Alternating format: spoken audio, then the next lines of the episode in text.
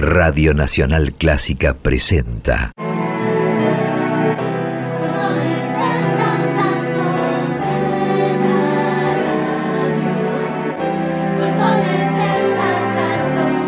Clásicos desatados. Idea y conducción. Jessica Feinsohn.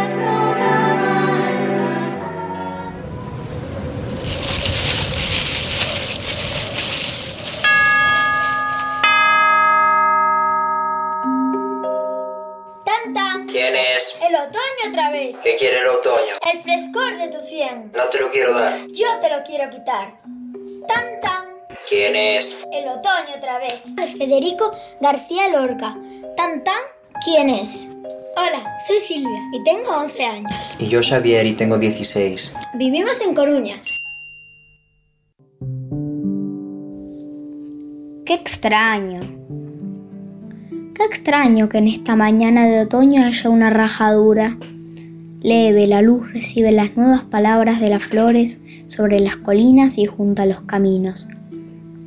Extraño en esta mañana de otoño todavía mojada haya una rajadura. ¿Qué se escapa por ella? Las hadas del rocío todavía tiemblan. Qué extraño que en esta mañana de otoño haya una rajadura. No se escapa nada por ella. Un vacío muy vago en el fondo de ella. No, no es un vacío, es una vaga noche. Una oscuridad vaga, de pronto en esta luz hojada de marzo. O esta luz vacilando entre una vaga noche. Las flores parecen más extrañas y el rocío aún más frágil. Y la colina verde un cristal aún más efímero. Y el río un ardiente fluido próximo a perderse. Otoño, en tus mañanas, el dolor de la tierra hace una rajadura. Y a la luz de pies húmedos se les desvanecen las palabras de las flores, fúnebre casi entre la vaga noche. Qué extraño, de Juan L. Ortiz. Hola, soy Vicenta Chan y tengo nueve años. Y a lo largo de este otoño podrán escuchar la saga de poemas otoñales en la cual habrá poemas de Juan L. o de Hermann Hesse, relatados por mí.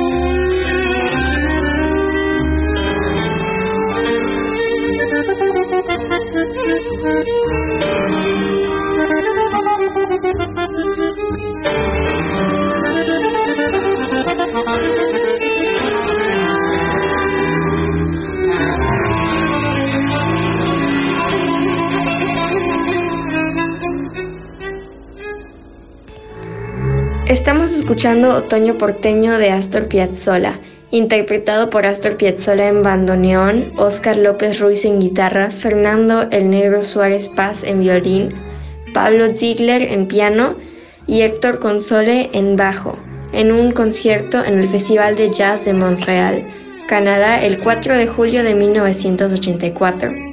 Esta música como que se me hace que tiene un toque de desorden y la verdad no es mucho mi estilo, pero ya había escuchado algo de Astor Piazzolla antes. Soy Amelie y les hablo desde Uruguay.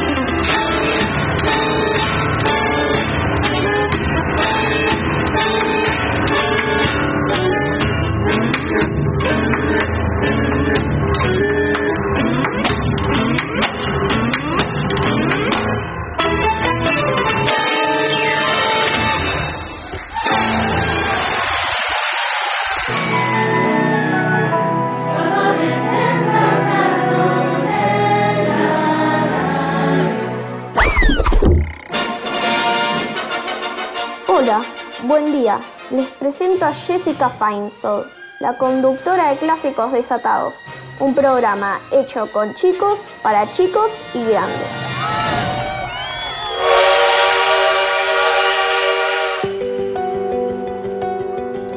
Hola, ¿cómo están? ¿Cómo andan? Aquí estamos nuevamente con Clásicos Desatados, hoy con un programón de otoño. Y no solo eso, hoy es el Día Internacional del Pueblo Gitano, se acercan las Pascuas, tendremos poesía, adivinanzas, chistes, música, para que tengamos un bello y desatado otoño. Quiero agradecer especialmente al maestro del sonido, a Diego Rosato, a Martín Gulish, a Boris, a Raquel Gorosito, a Úrsula Hahn, a Gustavo Mainetti, a Jorge Luján, a Silvia Katz, a mi amor, a mis hijos, a mis amigos, a los periodistas de cordones desatados y especialmente a ustedes, los oyentes. Colores de otoño. La rosa amarilla sobresale. Las mariposas lo saben. Fotografían su olor, la despetalan con sus alas. El perfume cruje a bordo del viento. Las huellas de las hojas son colores en el tiempo. Mi jazmín, mientras tanto, flota junto a un pimpollo, inocentes de otoño.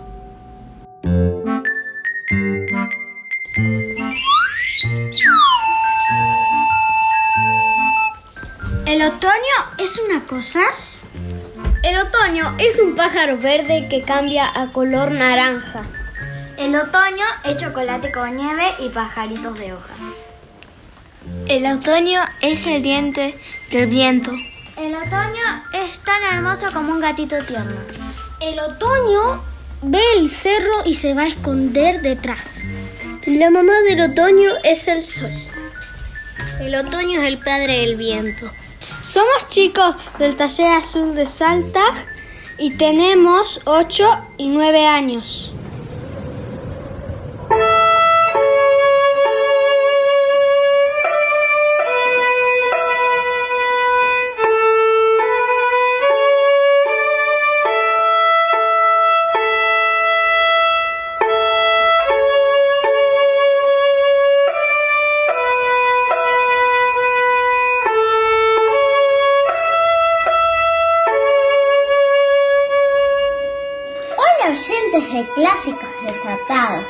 Buen día, Jessica. Me llamo Amelie, toco el violín, tengo 6 años y cumplo 7 años el 15 de mayo. Les cuento que esto que están escuchando es la canción Remando Suavemente. Mi papá toca la melodía y yo toco el acompañamiento en pitching. Aprendo el violín con la profesora Mariana Rivalle, que es una profesora muy buena. Su estudio queda a una cuadra de mi casa, en Olivos. Bueno, espero que les guste y que todos tengan un lindo día.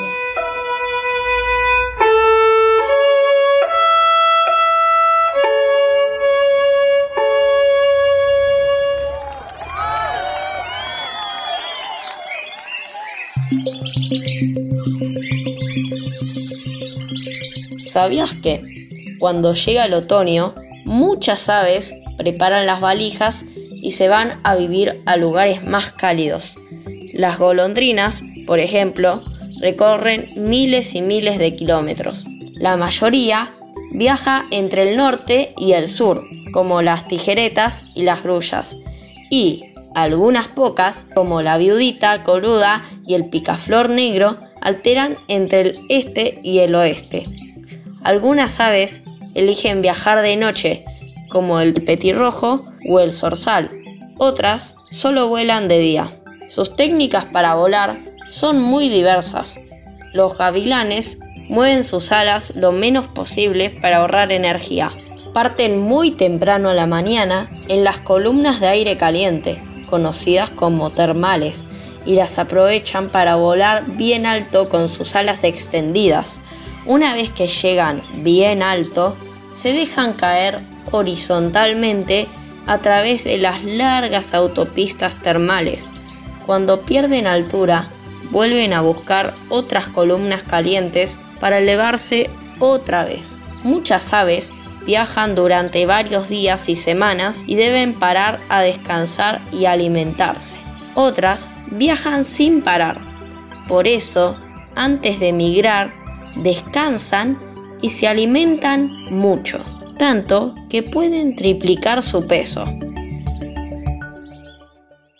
Cuida bien al niño, cuida bien su mente, dale sol de enero, dale un vientre blanco, dale tibia leche de tu cuerpo. Las hojas son del viento. Hola, soy Natasha Kaslauskas, periodista de Cordones Desatados. Y a mí se me ocurre que el otoño es muy atrevido. ¿Saben por qué? Porque cuando llega nos da una bienvenida dejando desnudos a los árboles. Y eso me parece una locura. También se podría decir que también es muy hojaldrado, como la masa de tarta dorada de hojaldre. Además, todo se vuelve naranja y marrón. El atardecer es de una tonalidad rojiza muy bella. Las hojas crujen cuando uno las pisa, como papas fritas. Espero que les haya gustado todo esto que yo veo cuando llega el otoño.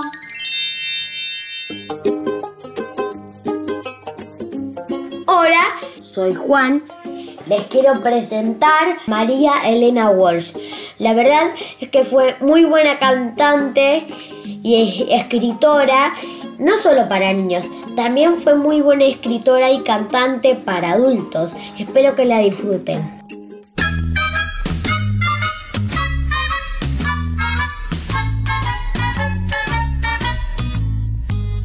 En una oxidada cafetera ha llegado un señor, un señor de galera en una cafetera con peluca de video fino, guantes patito, traje de papel, va dejando por todo el camino luz parecida a la miel. Dice que el señor es peluquero y también es pintor y que tira el dinero porque es muy despilfarrador. El señor se para en una esquina y del bolsillo de su pantalón saca banderitas de neblina incendio color de limón sus tijeritas amarillas pasa por el jardín. Le cortó las patillas y los bigotes al jazmín. A los arbolitos de la plaza un sobre todo de oro les compró y pintó la tarde con mostaza, aunque el sol le decía que no. Dicen que el Señor tiene en el cielo un enorme taller donde hará caramelos de azúcar del atardecer. Canta dulcemente con sordina y se pasea como un inspector. Prueba la primera mandarina y se lleva la última flor y se lleva la última flor.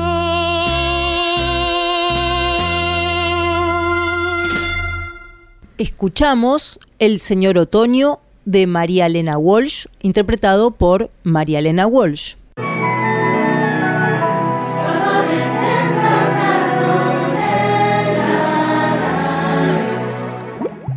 Les quería contar que el otro día, en uno de los talleres por chicos que dirijo, alguien trajo la noticia que descubrieron que en la luna había agua. Isabela, de 11 años, de Reino Unido, dibujó la luna con agua y una manguera, llenando una jarra que a su vez llenaba un vaso. Sofía, de 11 años, también de Reino Unido, dibujó una copa con una luna dentro, y el título que surgió fue ¿Querés una copa de luna? Estamos muy contentos porque se lanzó la temporada 2023 de Cordones Desatados y tenemos un nuevo lugar en la Escuela del Sol donde pueden sumarse chicos y chicas que quieran jugar a ser periodistas. Porque Periodismo por Chicos es un espacio de redacción, de creación, de discusión de los temas que les interesa a los niños y adolescentes del mundo. Y esto es así porque son ellos los que traen, titulan, cuentan y dibujan las noticias que los atraviesan y siempre, siempre hay lugar para quien quiera sumarse. Estábamos en el taller presencial con los adolescentes el otro día, con quienes estamos haciendo el periódico Cordones Desatados La Secuela, y hablábamos del otoño. Escuchen, les abro la ventanita. No hagan ruido, ¿eh?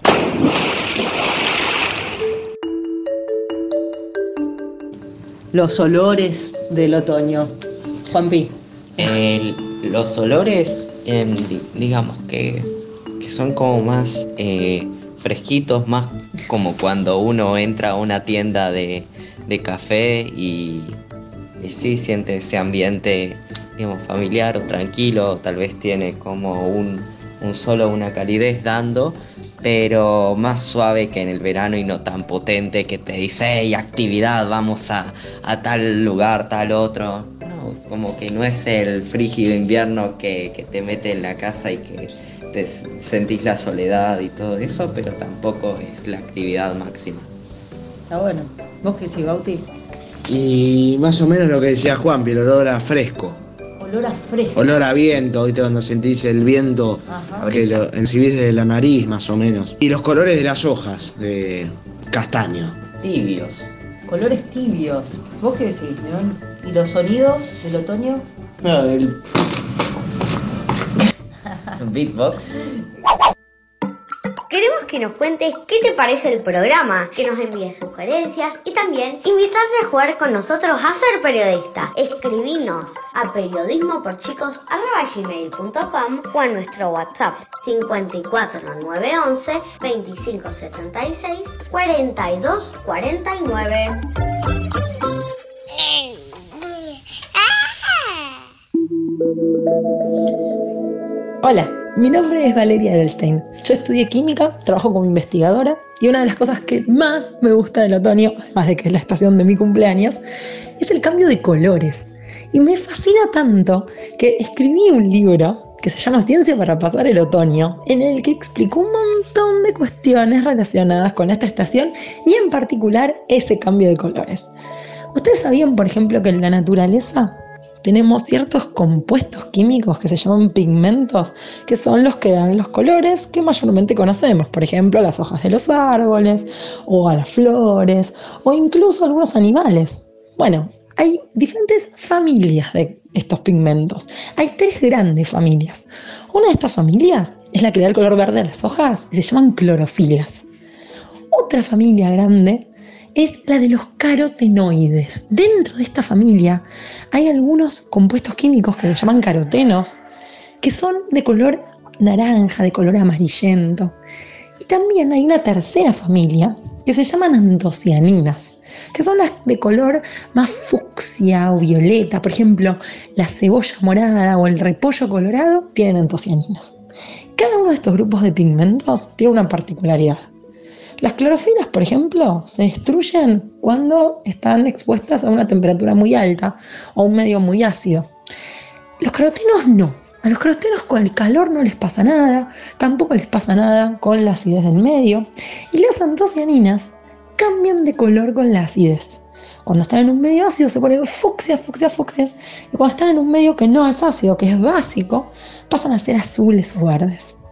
¿Y qué tiene que ver todo esto con el otoño? Bueno, tiene que ver con el cambio del color de las hojas de los árboles. Las hojas de los árboles, como les decía antes, son verdes porque tienen clorofila. Pero cuando se acerca el otoño, muchos de estos árboles dejan de producir nueva clorofila. Y entonces la que tienen se termina degradando, deja de estar en las hojas y aparecen los colores que estaban escondidos y que antes tapaba el verde de la clorofila. Aparecen los carotenos. Por eso en el otoño vemos a las hojas de color marrón, de color anaranjado. En realidad siempre estuvieron esos colores ahí. Lo que pasa es que antes estaban enmascarados por la presencia de las clorofilas. Eso es lo que más, más me gusta de la estación, del otoño. Como les dije, además de que es mi cumpleaños. Que los cumpla feliz. Hola amigos de Cordona de Desatado, hola Jessica, ¿cómo están? Espero que estén muy bien. Yo soy Cristóbal eh, desde Santiago de Chile. Aquí en otoño empezó el 21 de marzo y eh, algunos días son fríos y algunos días hace harto calor y las hojas caen harto y mm, se ponen amarillas, muy bonitas y mm, se mueren las plantas y la cordillera se pone muy bonita, se pone blanquita y eso. Chao.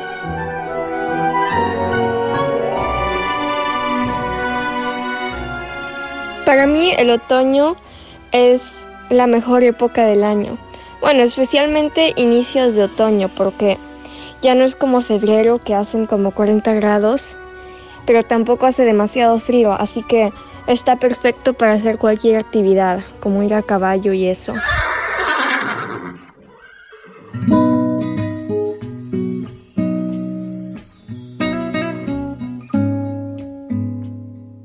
Te recuerdo como eras en el último otoño. Eras la boina gris y el corazón en calma. En tus ojos peleaban las llamas del crepúsculo y las hojas caían en el agua de tu alma. Apegada a mis brazos como una enredadera, las hojas recogían tu voz lenta y en calma. Hoguera de estupor en que mi sed ardía, dulce jacinto azul torcido sobre mi alma.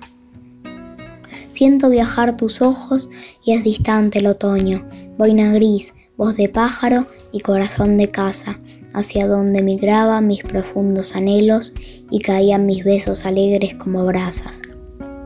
Cielo desde un navío, campo desde los cerros, tu recuerdo es de luz, de humo, de estanque en calma.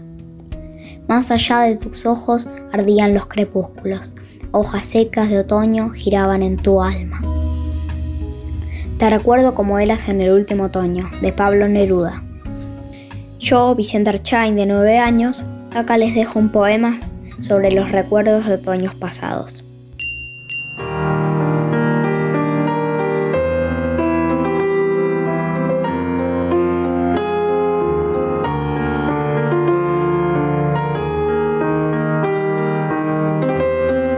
Canción versus poema de Jorge Luján.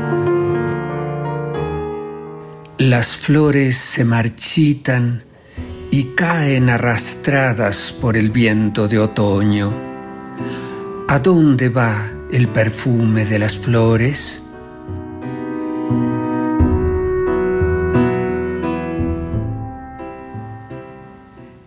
Escuchamos un poema de Li Shang, un poeta de la dinastía Tang.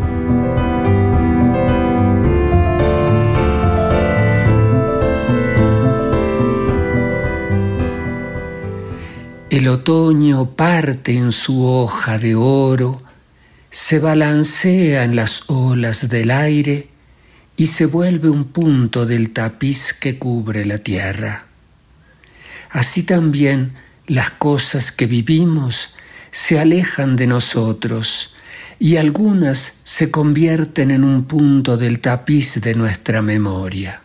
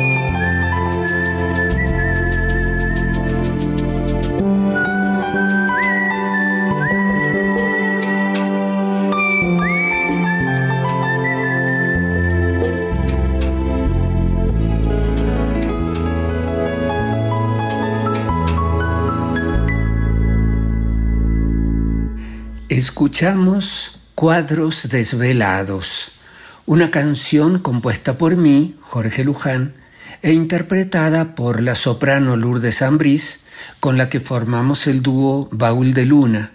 Fue arreglada por Eugenio Toussaint. La letra de esta canción está basada en títulos de cuadros del pintor Paul Klee. En el canal de YouTube que lleva mi nombre pueden encontrar la canción Cuadros Desvelados acompañada de las mágicas imágenes de Klee. Y así llegamos al final de otro capítulo de Canción versus Poema. Hasta la próxima vez.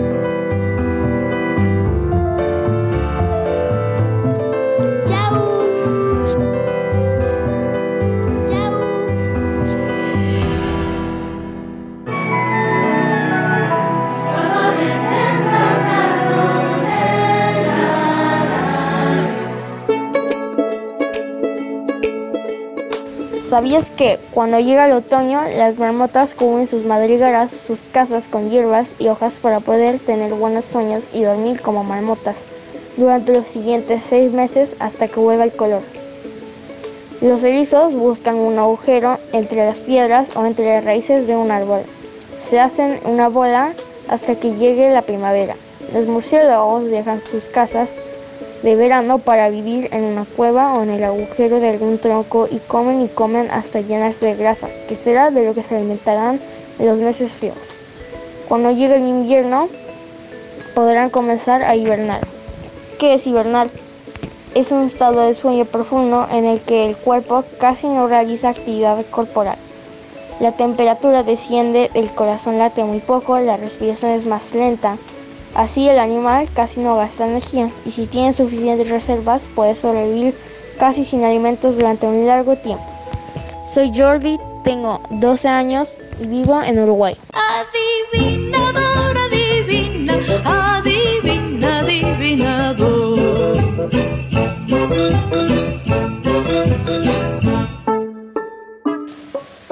Soy Alfonsina, vivo en Tucumán y tengo seis años y les voy a contar una adivinanza.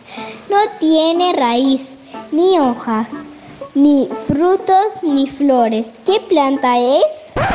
Tan, tan, tan, tan. La planta del pie. ¡Chao, los amo!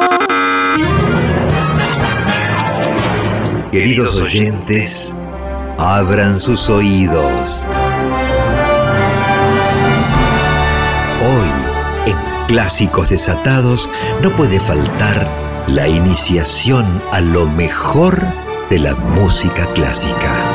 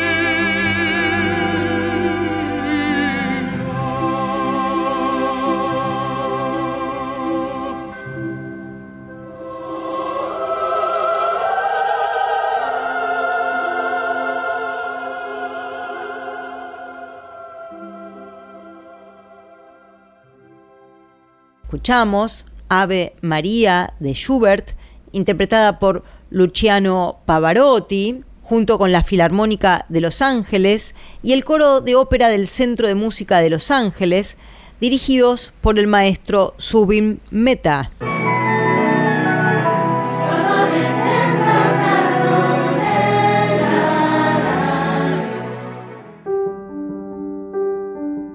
Hola, soy el padre Federico de la parroquia Nuestra Señora de Valvanera, del Santuario de San Expedito. Me pidieron que les comente un poco de qué se trata esto de la Semana Santa y la Pascua. Bueno, primero la palabra Pascua significa paso.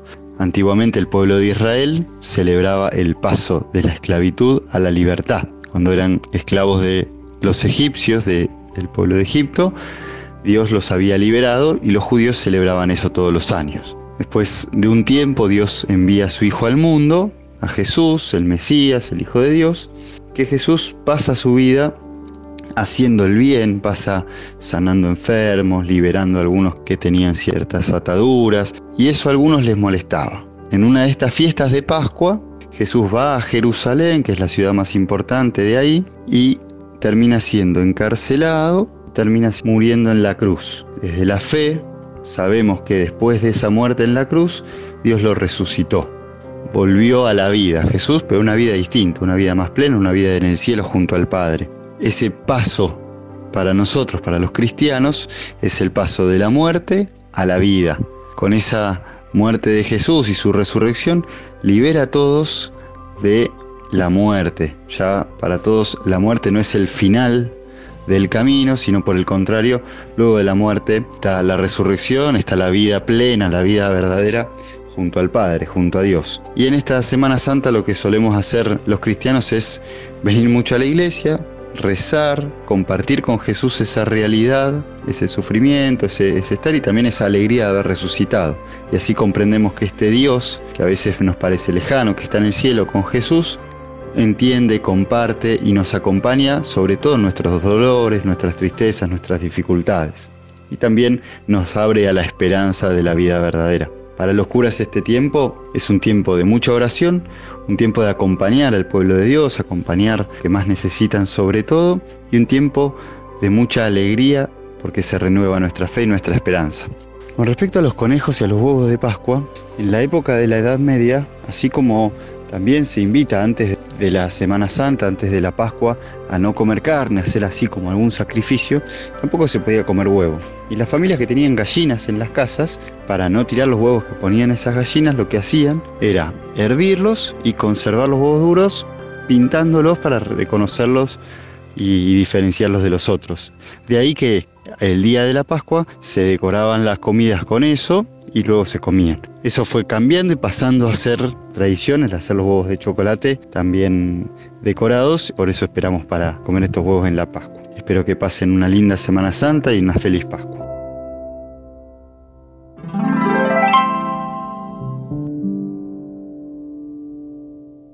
Hola, me llamo Gastón y le voy a hablar sobre las Pascuas judías.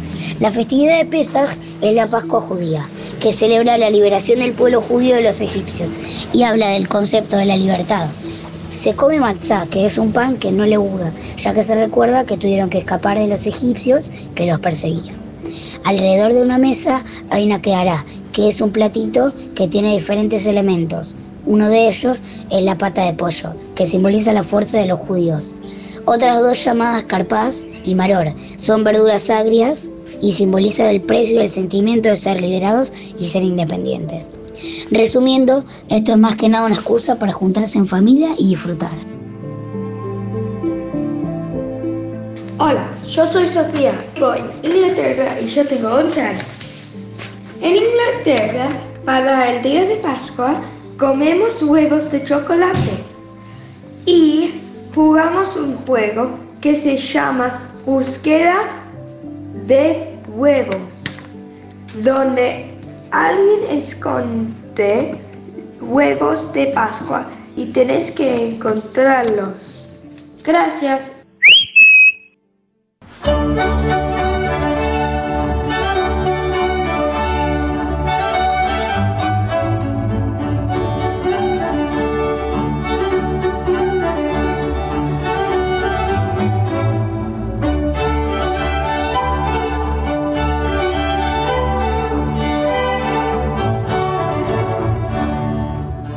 Los invito a escuchar La Primavera del compositor italiano Antonio Vivaldi, que integra los cuatro conciertos para violín solista y orquesta llamada Las Cuatro Estaciones, imitando los sonidos de la naturaleza y las vivencias de cada una de las estaciones del año. Ahora piensen en su flor favorita, traten de recordar el aroma de su perfume y a disfrutar de esta maravillosa obra.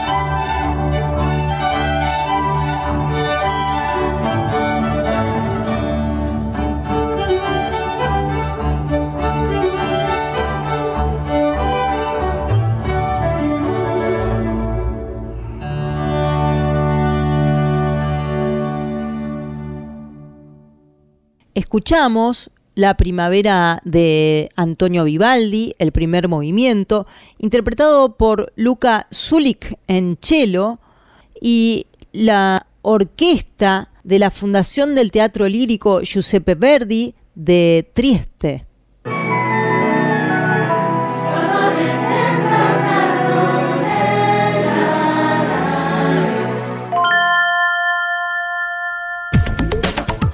Clásicos Desatados te invita a que nos envíes un mail a periodismoporchicos.com, Instagram periodismo por chicos o a nuestro WhatsApp 54 911 2576 4249.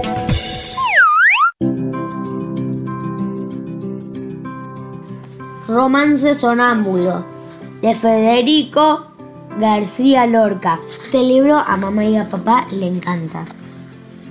Verde que te quiero verde, verde viento, verde ramas, el barco sobre la mar y el caballo en la montaña, con la sombra en la cintura, ella sueña en su baranda, verde carne, pelo verde, con ojos de fría plata, verde que te quiero verde, bajo la luna gitana, las cosas la están mirando y ella no puede mirarlas, verde que te quiero verde, grandes estrellas de escarcha, vienen con el pez de la sombra que abre el camino de alba.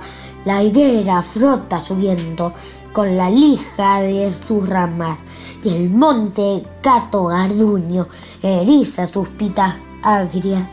Pero, ¿quién vendrá? ¿Y por dónde? Verde carne, pelo verde, verde que te quiero verde, verde viento, verde ramas. Los dos compadres huyeron el largo viento dejaba en la boca un raro gusto de hiel, de menta y de albahaca. Verde carne, pelo verde, con ojos de fría lata. Un caramano de lunda la sostiene sobre el agua. La noche se impuso íntima, como una pequeña plaza. Guardias civiles borrachos en la puerta golpeaban. Verde que te quiero verde, verde viento, verde ramas, el barco sobre la mar y el caballo en la montaña.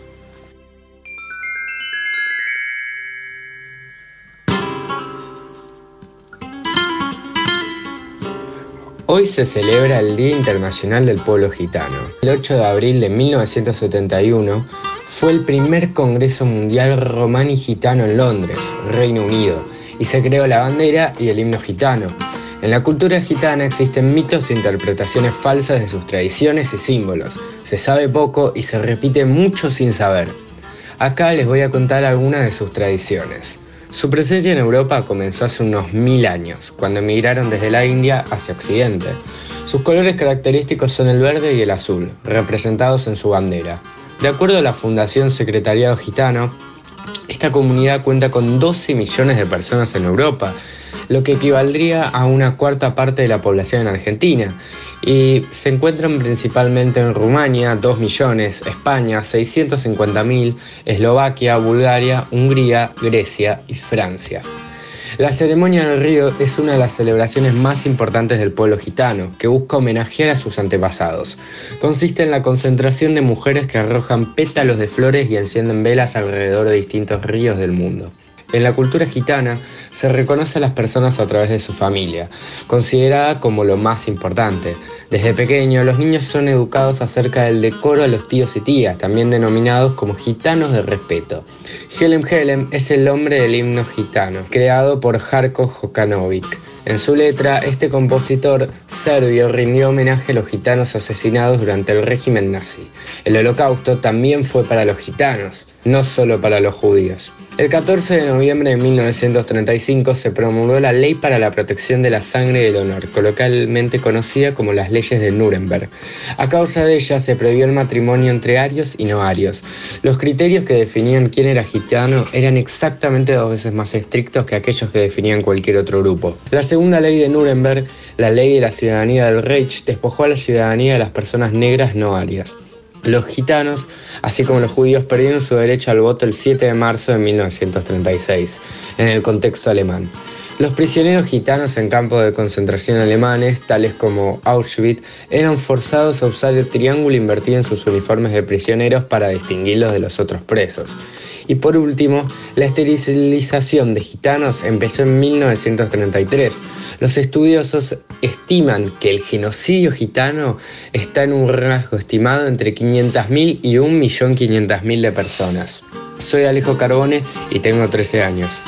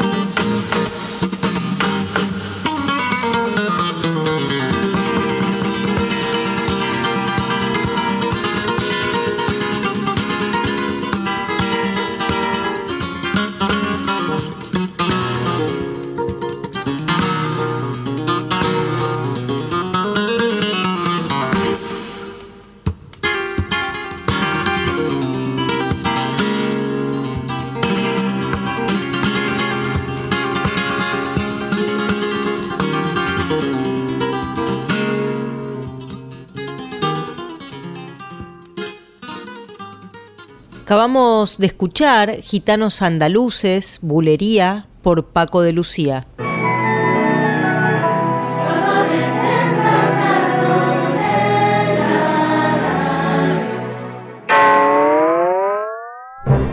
No se vayan. Es el momento de nuestra sección quizás más esperada.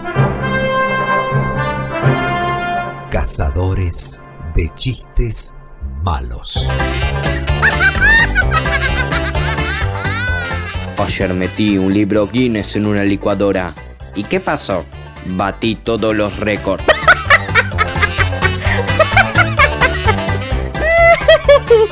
¿Qué hace un león con un jabón? Espuma. Es espuma.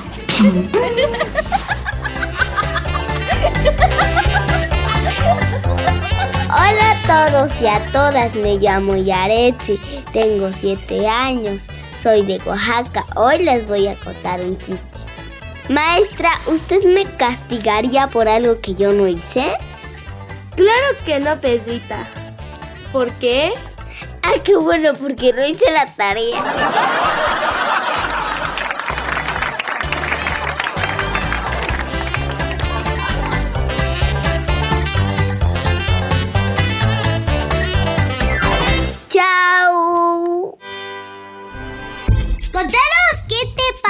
el programa o dejaros tus sugerencias. Escribiros a periodismo por chicos arroba gmail.com o enviarnos un WhatsApp al 11257642249.